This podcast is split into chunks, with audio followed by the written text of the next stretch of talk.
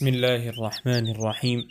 الحمد لله رب العالمين والصلاة والسلام على سيد الأنبياء والمرسلين سيدنا محمد وعلى آله وأصحابه أجمعين. أما بعد باب في تحريم الظلم والأمر برد المظالم.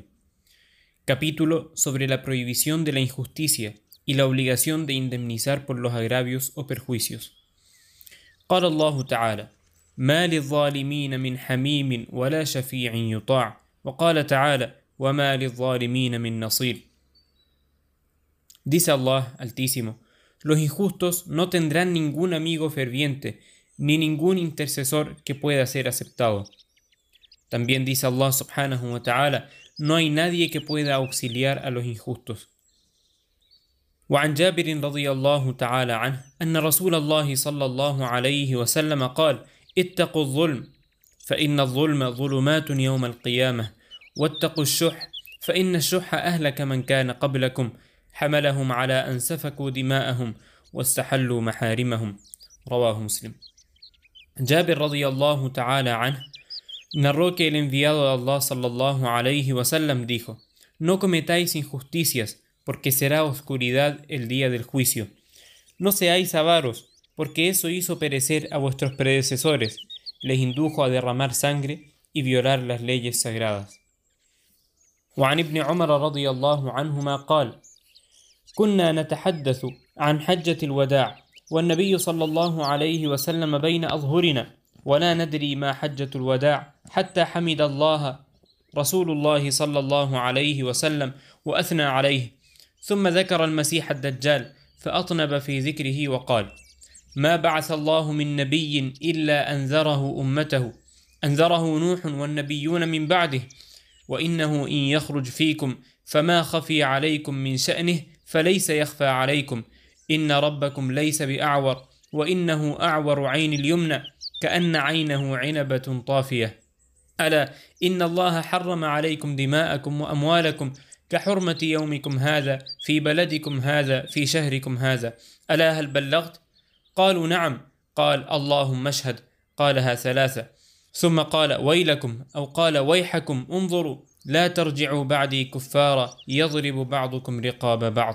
رواه البخاري وروى مسلم بعضه.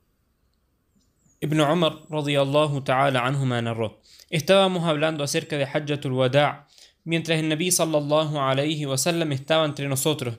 pero no sabíamos qué sería Hajjat al-Wada' hasta que Rasulullah sallallahu alayhi alabó a Allah y lo exaltó.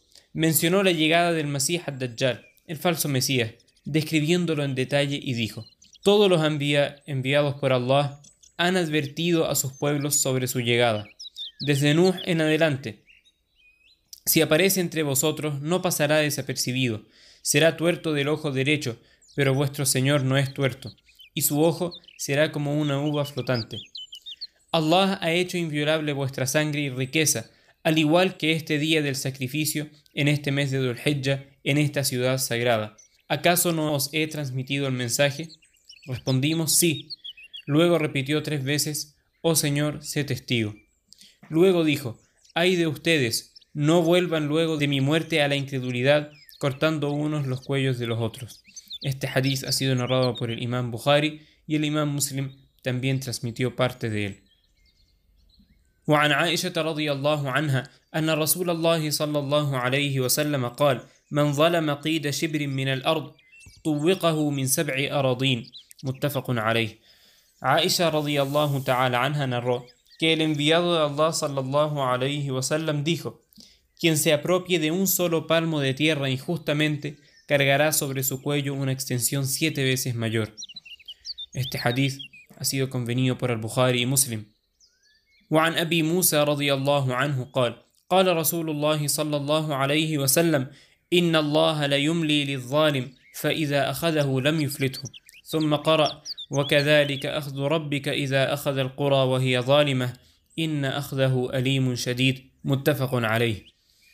أبو موسى الأشعري رضي الله تعالى عنه narró que el enviado de Allah sallallahu alayhi wasallam dijo Allah no castiga al tirano inmediatamente pero cuando le llega su castigo no tiene escapatoria alguna. Luego recitó la ayah, Así es como tu Señor reprende cuando castiga a una ciudad que es injusta. Es cierto que su castigo es doloroso y severo. وعن معاذ رضي الله عنه قال بعثني رسول الله صلى الله عليه وسلم فقال انك تاتي قوما من اهل الكتاب فادعهم الى شهاده ان لا اله الا الله واني رسول الله فانهم اطاعوا لذلك فأعلمهم أن الله قد افترض عليهم خمس صلوات في كل يوم وليلة فانهم أطاعوا لذلك فأعلمهم أن الله قد افترض عليهم صدقة تؤخذ من أغنيائهم فترد على فقرائهم فانهم أطاعوا لذلك فإياك وكرائم أموالهم واتق دعوة المظلوم فإنه ليس بينها وبين الله حجاب. متفق عليه. Muad bin Jabal radiyallahu ta'ala anhu dijo, El enviado de Allah sallallahu me envió al Yemen y me dijo, Irás a un pueblo de la gente del libro, debes invitarlos a que atestiguen que nada ni nadie tiene derecho a ser adorado sino Allah, y que yo soy el enviado de Allah. Si obedecen y creen en eso, enséñales que Allah les ha ordenado realizar cinco salat durante el día y la noche.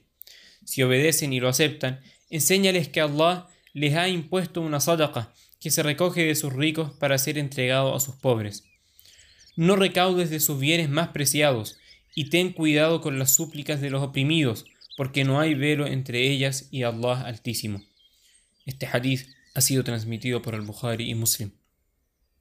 وعن أبي حميد عبد الرحمن بن سعد الساعدي رضي الله عنه قال استعمل النبي صلى الله عليه وسلم رجلا من الأزد يقال له ابن اللتبية على الصدقة فلما قدم قال هذا لكم وهذا أهدي إليه. فقام رسول الله صلى الله عليه وسلم على المنبر فحمد الله وأثنى عليه ثم قال أما بعد فإني أستعمل الرجل منكم على العمل مما ولاني الله. فيأتي فيقول هذا لكم وهذا هدية أهديت إلي.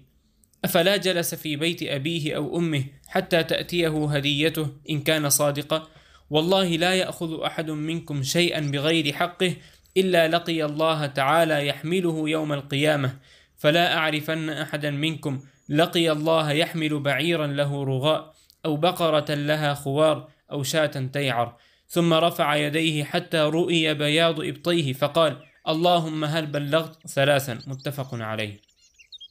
أبو حميد عبد الرحمن بن سعد الساعدي رضي الله عنه dijo El Nabi sallallahu alayhi wasallam empleó a un hombre de la tribu de Al-Azd, conocido con el nombre de Ibn al-Lutbiyah, para recoger el sadaqa.